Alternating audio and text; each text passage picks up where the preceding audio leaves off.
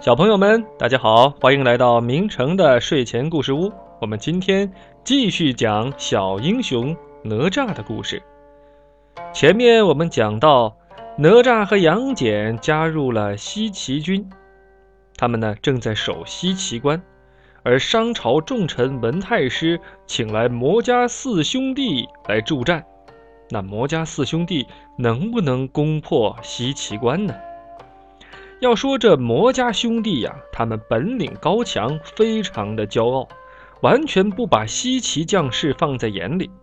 他们刚到西岐，魔里海就上阵叫嚣说：“我是魔里海，哪个不怕死的，敢上来跟我过几招？”见他这么狂妄，西岐将领龙环大怒，冲过去跟魔里海交起手来。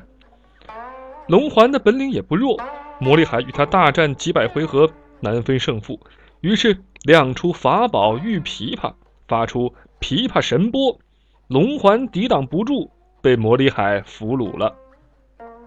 当天晚上，趁着夜色，哪吒和新交的好朋友雷震子悄悄潜入敌营，救出了龙环。然而，正当他们准备离开的时候，商军像潮水一般围攻过来，三个人只能咬紧牙关，奋力退敌。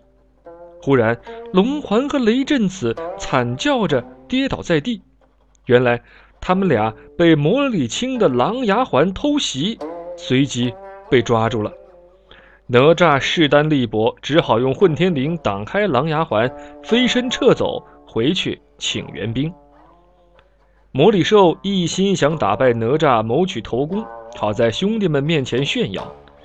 第二天一早，他独自上阵挑战哪吒。双方斗了几个回合，魔里兽见势不妙，施展起绝技旋风八面。哪吒一手持着火尖枪，另一手甩着混天绫，几下就破解了魔里兽的招数。魔里兽惊叫一声，狼狈地从空中跌下来，被哪吒生擒。兄弟被擒，魔家剩下的三兄弟恼怒异常，不顾一切地冲进西岐兵营，想要救魔里兽。西岐将士哪容他们得逞？哪吒和杨戬等人同心协力，杀得他们大败而逃。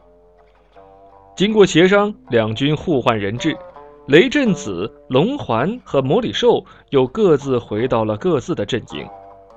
之后，哪吒又屡屡立功，西岐军也因此势如破竹，最终打败了商朝的十万大军。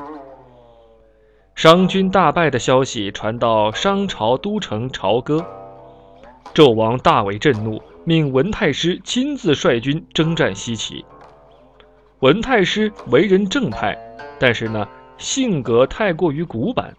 他认为姜子牙想推翻纣王是大逆不道，他决定劝姜子牙回心转意，于是约姜子牙到西山见面会谈。姜子牙很敬重文太师的为人，听了他的邀请就同意了。因为魔家四兄弟败在了姜子牙手下，魔家兄弟的好友云霄仙子非常痛恨姜子牙。得知他要到西山去会文太师，云霄仙子决定前去刺杀他，为魔家兄弟呀出一口恶气。西山会面，文太师一见姜子牙，还不等姜子牙说话，就毫不留情地斥责他。姜子牙见话不投机，只好转身离开。可是没走多远，云霄仙子就现身，截住了姜子牙，大喝一声：“姜老头，拿命来吧！”话音未落，他就拔剑刺向姜子牙。姜子牙不愿和他计较，侧身躲开，可云霄仙子偏偏缠住他不放。眨眼之间，云霄仙子又亮出他的另一件武器银剪刀，准备对姜子牙下杀手。危急之际，一个金圈忽地击飞过来。云霄仙子躲闪不及，被金圈狠狠地砸中。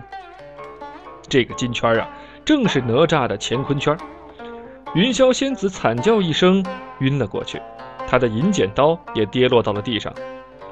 哪吒飞身一跃，来到姜子牙身边，关切地问：“丞相，你没事吧？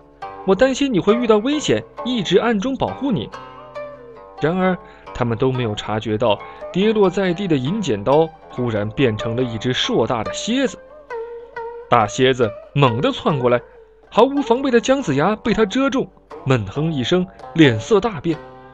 哪吒眼疾手快，用火尖枪三两下就结果了大蝎子。可是大蝎子的毒性异常强烈，姜子牙顿时陷入了昏迷。丞相，丞相，你怎么样？快醒醒，快醒醒！哪吒焦急地呼唤姜子牙，可惜姜子牙毫无反应。哪吒急忙把姜子牙带回西岐关，可他中毒太深，西岐将士们个个束手无策，只能干着急。哪吒忽然想到了什么，说：“也许碧霞湖的水珍珠能救醒丞相。各位，我这就去碧霞湖。”但是，大敌当前，西岐关更需要哪吒这样智勇双全的战将守护。商量之后，大家决定让杨戬去取水珍珠。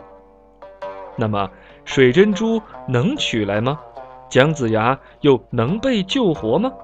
欢迎关注明成的睡前故事屋，我们稍后继续为你讲。